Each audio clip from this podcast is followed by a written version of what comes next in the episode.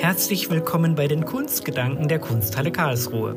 Hier nehmen wir uns die Zeit, um über Fragen der Kunst, der Museen und allem, was zur Welt der Museen dazugehört, nachzudenken. Mein Name ist Florian Trott und ich führe Sie und euch durch die Gespräche mit unterschiedlichen Gesprächspartnerinnen und Gesprächspartnern aus den Bereichen Kunst, Kultur und Gesellschaft, die jeweils ihre ganz eigenen Perspektiven, Ansätze und Meinungen in das Gespräch einbringen werden. Unser heutiger Gast in den Kunstgedanken ist Silvia Willkomm vom Deutschen Museumsbund. Sie leitet dort die Kommunikation und betreut unter anderem auch den Internationalen Museumstag, der ja im Mai bevorsteht. Liebe Frau Willkomm, vielen Dank, dass Sie sich die Zeit für die Kunstgedanken nehmen.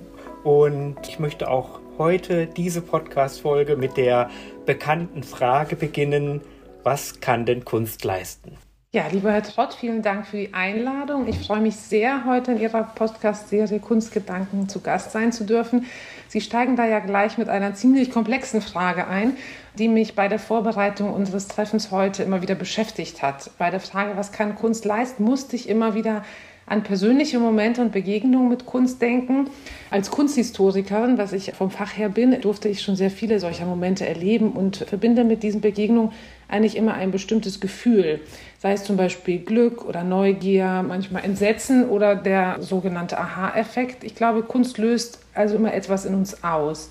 Sie kann uns bewegen, sowohl innerlich auf einer Gefühlsebene, auch körperlich, also dass wir wirklich aktiv werden, irgendwas anpacken, etwas tun.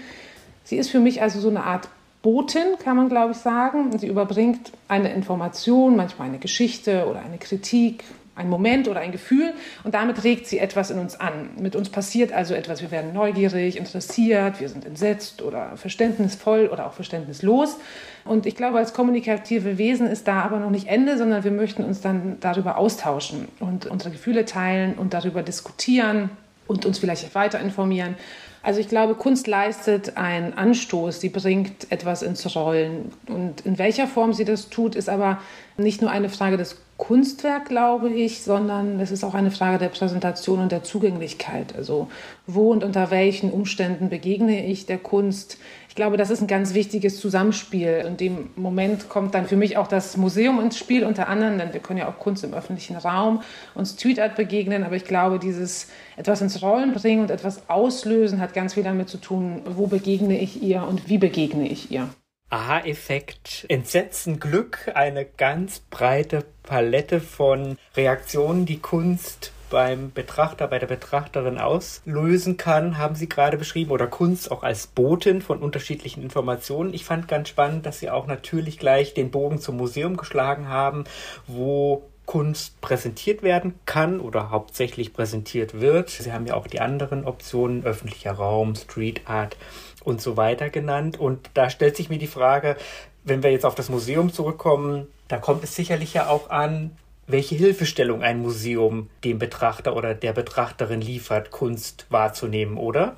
Ja, das denke ich ist ganz wichtig. Also gerade diese Rahmenbedingungen, bekomme ich noch zusätzliche Informationen oder nicht? Bin ich mit einem Werk alleine oder sind viele Werke in dem Raum? Ich glaube, da kann man ganz viel mitspielen und ganz viel erzeugen und auch immer eine ganz bestimmte Atmosphäre auslösen, die dann auch die Beschäftigung mit der Kunst nochmal intensiviert. Dazu kommt natürlich das reiche Programm. Also neben Museumsbesuch, ich gehe alleine ins Haus und, und schaue mir die Kunstwerke an, habe ich ja auch ein umfassendes Veranstaltungsprogramm, das mir auch die Möglichkeit gibt, sozusagen diese angestoßenen Gefühle oder dieses angestoßene Interesse auch zu bedienen. Also ich kann mich dann weiter informieren, an einer Veranstaltung teilnehmen, an einem Seminar teilnehmen, an einer Führung teilnehmen also ich glaube, dass das Museum da dann sehr viel leistet. Also das Kunstwerk, es zündet diese Emotion oder das Gefühl, zumindest war es bei mir immer so. Und dann war das Museum aber immer auch der Ort, der das irgendwie weitergeführt hat, der mich da weiter vorangebracht hat. Also daher ist diese Kombi Kunst und Museum war für mich immer schon sehr eng und auch jetzt dadurch die Arbeit beim Museumsbund nach meiner Tätigkeit als Kunsthistorikerin passt halt gut. Das klingt gut. Wenn Ausbildung, Interessen und Job zusammenpassen, ist es immer, glaube ich, eine sehr, sehr gute Mischung. Aber jetzt zurück zum Museum. Da haben Sie ja gerade die Palette der Vermittlungsangebote genannt, Führungen, Vorträge, was es auch alles in Museen geben kann. Und in diesen Reigen passt ja auch das bewährte große Veranstaltungsformat der Internationale Museumstag, der nun zum zweiten Mal aufgrund der Pandemiesituation, in der wir uns ja seit über einem Jahr befinden, auch ins Digitale übertragen werden muss. Und da wäre meine Frage an Sie, wie kann denn so etwas gelingen, einen Museumstag ins Digitale zu übertragen? Bis zu einem gewissen Grad kann das sehr gut gelingen. Also die aktuelle Situation hat uns ja gezeigt, dass die Museen sehr aktiv und kreativ und vor allem schnell reagiert haben. Im letzten Jahr mussten wir alle mit einer komplett neuen Situation umgehen. Das ist gut gelungen. Das ist aber auch, glaube ich, dem Einsatz vor allem Einzelner zu verdanken, die sich da ins Zeug gelegt haben und Ideen entwickelt haben, die aber auch mutig waren, etwas auszuprobieren und neue Wege zu gehen. Wenn man sich den Museumstag einmal betrachtet und das Ziel hinterfragt, es ist ja die Vielfalt unserer reichen Museumslandschaft zu zeigen und darauf aufmerksam zu machen. Es geht dem Museumstag darum, sowohl neue als auch vertraute Besucherinnen und Besucher zum Entdecken einzuladen. Und natürlich bieten digitale Angebote dafür eine hervorragende Möglichkeit. Denn nur mit einem Klick kann ich unsere vielfältige Museumslandschaft von überall aus online entdecken. Also viel mehr, als ich vielleicht analog könnte. Denn in ein paar Sekunden kann ich von Felten nach München oder von Rostock nach Nürnberg. Also das ist ähm, natürlich eine Vielfalt, die sich da eröffnet, die im Analog gar nicht abgebildet werden kann. Auf der anderen Seite leben so Aktionstage wie der Museumstag natürlich auch von der Atmosphäre und von der Begegnung und dem Austausch mit den Menschen. Ich weiß, dass sehr viele Museen den Aktionstag für ein Museumsfest nutzen. Sie bieten dann besondere Aktionen für Groß und Klein und können gerade in Regionen, auch im ländlichen Raum, eine Bindung zur Bevölkerung aufbauen. Ich glaube, das ist ein Aspekt, der bei diesen Aktionstagen nicht unterschätzt werden kann. Man lädt einfach die Nachbarschaft ein, man lädt die Leute im Umfeld ein und hat dann vielleicht nochmal eine Beziehung, die man zu dem Haus aufbaut. Da kommt das Digitale, glaube ich, schon an seine Grenzen. Aber ich glaube auch, dass beides sich ganz gut ergänzt. Ein rein analoger Museumstag ist auch für uns lange nicht mehr denkbar, war auch vor der Pandemie nicht mehr so. Und ich denke aber auch, dass viele sich sehen nach doch dem analogen Museumsbesuch so, dass es zwar übertragbar ist ins Digitale durchaus ja, mit der Kreativität und dem Einsatz Einzelner sehr gut sogar, aber im Idealfall ist es doch das Zusammenspiel beider Formate. Das klingt für mich absolut einleuchtend und kann ich auch nachvollziehen, dass das Hybride sicherlich ein guter Weg wäre und der Austausch, das Zusammentreffen mit vielen Menschen. Ja, die Atmosphäre, wie Sie es beschrieben haben, machen ja auch immer den Museumsbesuch zu etwas Besonderem oder zu einem Kern auch des Museumsbesuchs. Letztes Jahr war, wenn ich das jetzt richtig erinnere, ja im Mai schon die Möglichkeit, den Museumstag hybrid durchzuführen, weil ja damals schon die Museen wieder öffnen durften im Mai. Wie waren denn Ihre Erfahrungswerte vom letzten Internationalen Museumstag? Genau, es war, wie Sie beschreiben, man konnte dann kurzfristig doch öffnen. Und insgesamt, wenn ich auf den ganzen Verlauf der Organisation, das ist ja immer ein ganzes Jahr, mit dem wir in die Vorbereitung gehen, war das doch sehr gut. Also war schon viel Unsicherheit da, aber der Tag stand eigentlich kein Moment auf der Kippe. Alle Partner des Tages wird ja ausgerufen von ICOM und durchgeführt in Kooperation mit den Museumsämtern und Verbänden der Länder und unterstützt, äh, maßgeblich finanziell unterstützt von den Sparkassenstiftungen. Allen Partnern war eigentlich klar, dass der Tag auf jeden Fall stattfinden muss. Der wird nicht abgesagt. Und die Motivation der Häuser war sehr groß. Wir mussten relativ schnell agieren und eine Möglichkeit bieten, digitale Angebote zum Museumstag zu veröffentlichen. Und dann haben wir den Hashtag Museen entdecken ins Rennen gebracht und knapp 900 Häuser haben dann unter dem Hashtag auch Angebote zur Verfügung gestellt. Die haben wir dann auf unserer Website einlaufen lassen und mit Live-Führung, 360-Grad-Rundgängen, Chats mit Museumsmitarbeitern. Wir hatten virtuelle Experimente, die dann live sozusagen aus Naturkundemuseen vor dem Bildschirm durchgeführt wurden und viel mehr, haben die Museen dann zum Entdecken eingeladen. Gleichzeitig hat man aber die ganze Zeit gemerkt, dass die Hoffnung, doch aufmachen zu können, ähm, sehr groß war. Und als dann ab Mai die Museen wieder für Einzelbesucher unter Einhaltung von Abstands- und Hygieneregeln aufmachen durften, haben an die 1000 Museen zum ihrem Türen geöffnet. Also das war schon überwältigend, wie viele Häuser auf die Schnelle dann gesagt haben, ich mache was auf, ich mache was und auch wenn es nur der Einzelbesucher ist, ich will Teil dieses Museumstags sein, ich will zeigen, dass ich dabei bin. Und in kürzester Zeit haben sich die Häuser dann auch in diese Datenbank eingetragen, die wir führen. Ich finde, das spricht schon eine deutliche Sprache und so können wir doch eine positive Bilanz ziehen und haben alle dazugelernt. Also für Dem Museumstag bedeutet das, glaube ich, in Zukunft, dass es eine noch selbstverständlichere Verknüpfung von digitalen und analogen Angeboten geben wird. Also wir haben die Datenbank entsprechend erweitert und so werden wir in Zukunft immer digitale und analoge Aktionen zum Museumstag zur Verfügung stellen.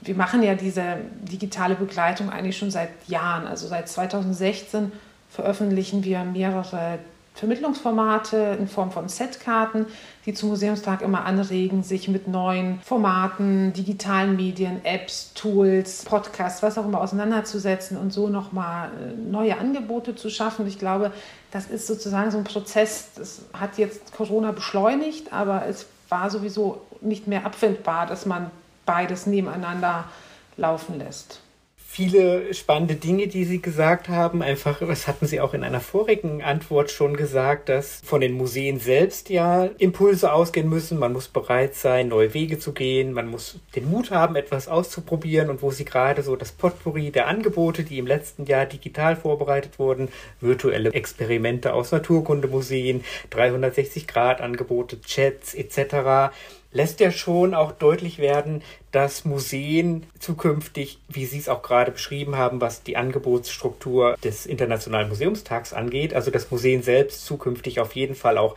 die analoge Säule haben, vor Ort besuchbar und die digitale Säule auch jederzeit besuchbar. Und da würde mich interessieren, was denn aus Ihrer Sicht das digitale Museum ausmacht und wenn jetzt ein Museum tatsächlich neu beginnen würde, sich im digitalen aufzustellen, was sicherlich auch für kleinere Museen zukünftig verstärkt gelten wird, wo würden Sie denn anfangen als Museumsfrau?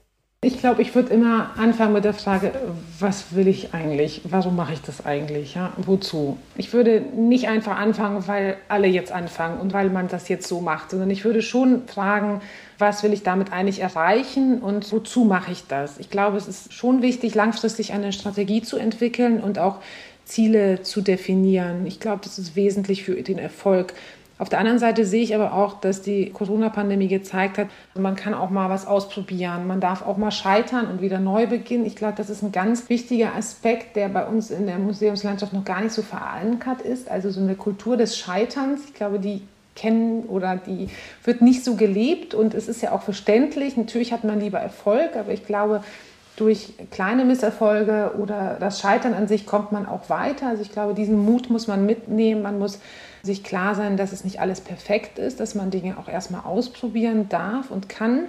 Ich glaube aber auch, dass der Weg zu einem wirklich digitalen Museum ein weiter Weg ist. Denn es ist am Ende ja nicht nur die Online-Führung oder eine Online-Sammlung auf der Webseite, die ein digitales Museum ausmacht. Ich glaube, das bedeutet doch auch viel mehr. Also wie im analogen Museum muss ein Programm geboten werden. Es muss Partizipation ermöglicht werden und auch der Austausch gefördert werden. Ich glaube, das muss bereits dann bei der Ausstellungskonzeption mitgedacht werden. Also wie sieht mein Begleitprogramm analog und digital aus? Dann geht es weiter mit Fragen nach dem Zugang. Wo betrete ich eigentlich das digitale Museum? Es ist einfach nur meine Website. Und ab wann bin ich eigentlich Besucher von diesem digitalen Museum oder Besucherin? Ab wann werde ich gezählt? Ist der Zugang in dieses digitale Museum eigentlich kostenfrei oder kostenpflichtig? Was erwartet die Besucherinnen und vor allem auch die Frage, wie hat es denen eigentlich gefallen? Da kommt das wichtige Thema der Besucherforschung, Besucherevaluation auch ins Spiel. Ich glaube, unterm Strich muss man sich klar machen, dass das digitale Museum kein Projekt ist. Es ist, wenn man sich dafür entscheidet, ein fester Bestandteil der Institution und auch eine Querschnittsaufgabe, die, glaube ich, alle Abteilungen des Hauses dann gleichermaßen betrifft, wie auch der analoge Museumsbetrieb sehr spannend, was Sie alles in Ihrer Antwort nennen. Mir gefällt daran sehr gut, dass Sie tatsächlich auch sagen, so wie ich es absolut auch einschätze, dass man sich zunächst fragt, was will ich denn überhaupt erreichen? Was ist das Konzept? Weil ich denke, es ist nicht zielführend zu sagen, wir machen irgendwas oder man überträgt einfach, was man im Analogen macht, ins Digitale. Ich denke, das wird nicht funktionieren. Insofern fand ich es auch sehr, sehr spannend, dass Sie sagen, dass man auch zukünftig bei Ausstellungsprojekten von Anfang an mitdenken muss, wie kann denn die digitale Vermittlung dazu aussehen? Nicht nur vor Ort in der Ausstellung, sondern tatsächlich dann auch rein digital. Welches Programm? Wie sind die Zugänge, Partizipation? Das sind wirklich ganz große Fragen, die, glaube ich, in den nächsten Jahren ganz intensiv zu diskutieren sind in verschiedenen Kontexten. Und dann tatsächlich haben Sie auch die Frage aufgeworfen, sind diese digitalen Zugänge immer kostenfrei oder ist da auch ein Diskurs darüber notwendig, in welche Richtung es da gehen kann? Also da ist, glaube ich, wirklich noch ganz viel zu besprechen, zu denken, zu machen und aber auch toll auszuprobieren, zu experimentieren und einfach auch mal zu scheitern. Ich glaube, da stimme ich Ihnen absolut zu, dass dieses Moment des Scheiterns oder überhaupt die Möglichkeit des Scheiterns ja in der bisherigen Museumsarbeit so gut wie keine Rolle gespielt hat. Das glaube ich auch. Also ich habe jetzt in dieser Corona-Zeit, hat man ja in mehreren digitalen Formaten auch mal teilgenommen. Ich habe eine Erfahrung gemacht bei einer Veranstaltung, bei der die Referentin erzählt hat, sie möchte jetzt bei ihren Projekten eigentlich als Projektbericht nicht mehr hören, was alles toll war, sondern sie hat ihren Kolleginnen und Kollegen den Auftrag gegeben, ich möchte drei Momente, in denen es nicht geklappt hat. Ich möchte eure drei Scheitermomente von diesem Projekt wissen. Und ich glaube, das ist gar nicht so ein schlechter Gedanke, denn das ist ja keine Bloßstellung, sondern daraus können wir alle was lernen. Jeder Moment, in dem wir scheitern, bringt uns aber auch einen Schritt weiter oder wir finden eine Lösung oder wir finden keine und wir machen einen anderen Ansatz.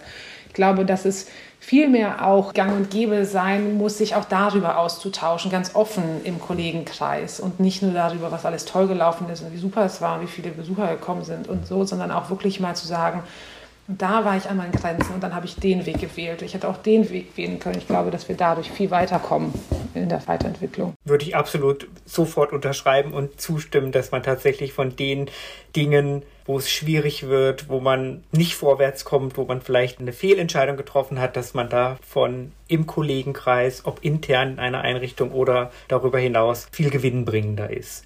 Sie haben eben schon bei der Beantwortung der Frage zum Internationalen Museumstag einen Aspekt angesprochen, den ich jetzt an dieser Stelle gerne nochmal aufgreifen möchte. Das ist nämlich die Frage der digitalen Besucherinnen und Besucher. Da ist es ja, sag ich mal, relativ leicht, Zielgruppen zu erreichen, die sich ohnehin im digitalen bewegen und für Museen interessieren.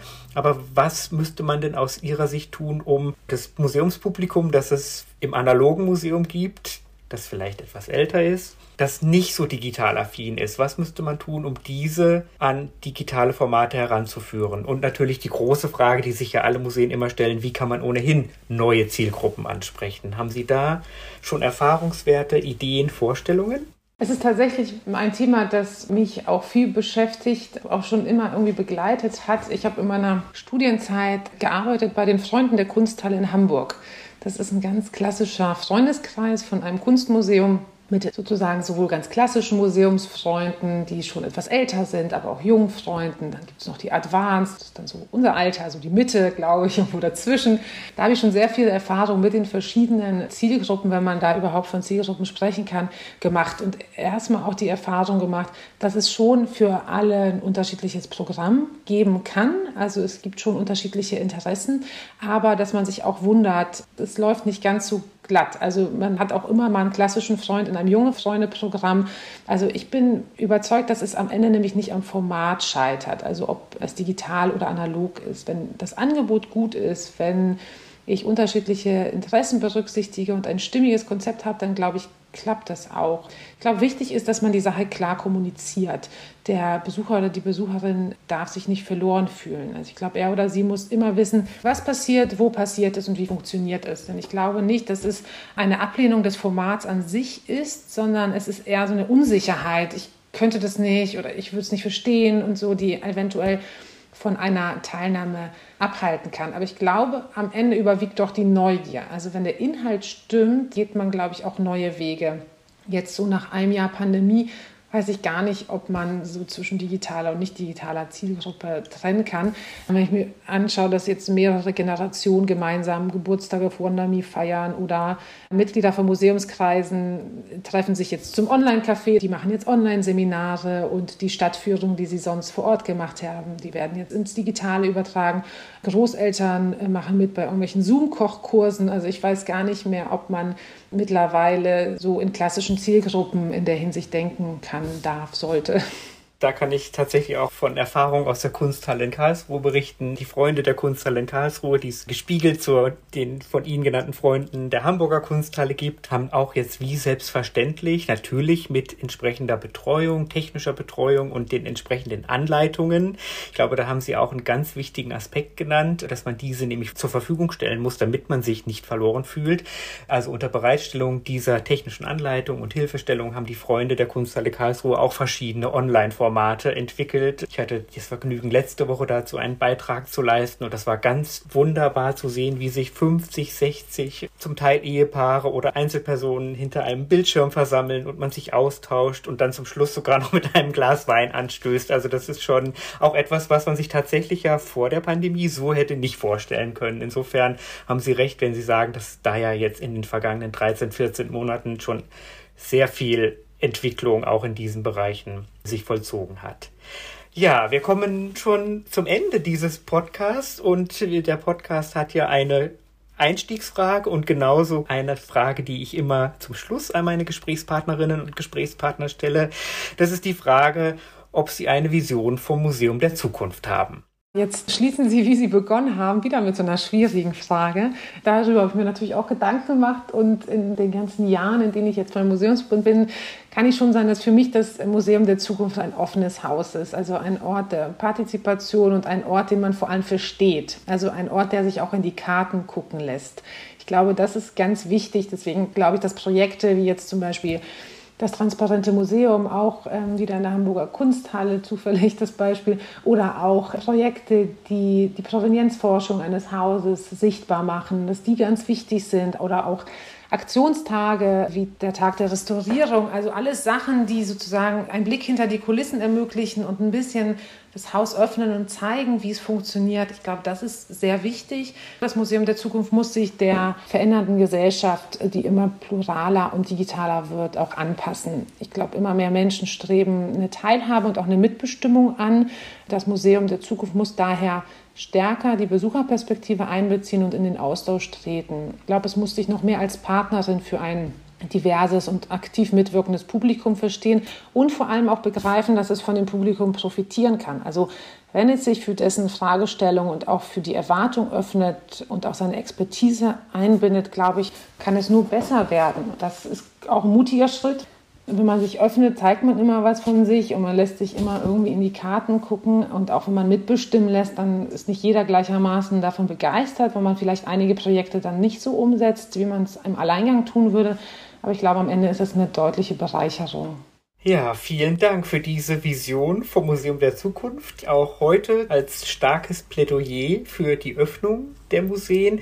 Mir hat gut gefallen, dass Sie den Fokus drauf gelegt haben, zu sagen, Museen müssen zukünftig noch stärker Orte sein, die man versteht, wo man wirklich viel erklärt, was ist denn eigentlich Museumsarbeit, also was passiert alles hinter den Kulissen, das weiß man ja auch aus Erfahrung, wenn man solche, sag ich mal, hinter den Kulissenführungen anbietet, auf welches riesige Interesse diese stoßen, was macht die Restaurierung, was macht die Provenienzforschung. Es geht aber sogar so weit, was macht denn eigentlich eine Haustechnik in einem Museum? Also sind ganz viele Fragen, die auf Interesse stoßen und wo, glaube ich, tatsächlich das Museum oder die Museen sich zukünftig da noch stärker öffnen sollten, um einfach auch die Möglichkeiten der musealen Arbeiten, aber auch überhaupt die Aufgaben von musealem Arbeiten stärker zu kommunizieren und einfach ja Partizipation zu ermöglichen und so zu einem offenen, lebendigen, verständlichen Haus wird. Ja, liebe Frau Willkommen, da sind wir schon am Ende dieser Ausgabe der Kunstgedanken. Ich bedanke mich ganz herzlich, dass Sie sich die Zeit für dieses Gespräch genommen haben, dass Sie Ihre Kunstgedanken mit uns geteilt haben und bei allen, die wieder zugehört haben, bedanke ich mich auch ganz herzlich. Bis zum nächsten Mal. Vielen Dank auch von mir. Wir hoffen, dass es Ihnen und euch gefallen hat und freuen uns auf Feedback in den sozialen Medien, per Mail an digital.kunsthalle-karlsruhe.de oder in den Bewertungen. Bis zum nächsten Mal.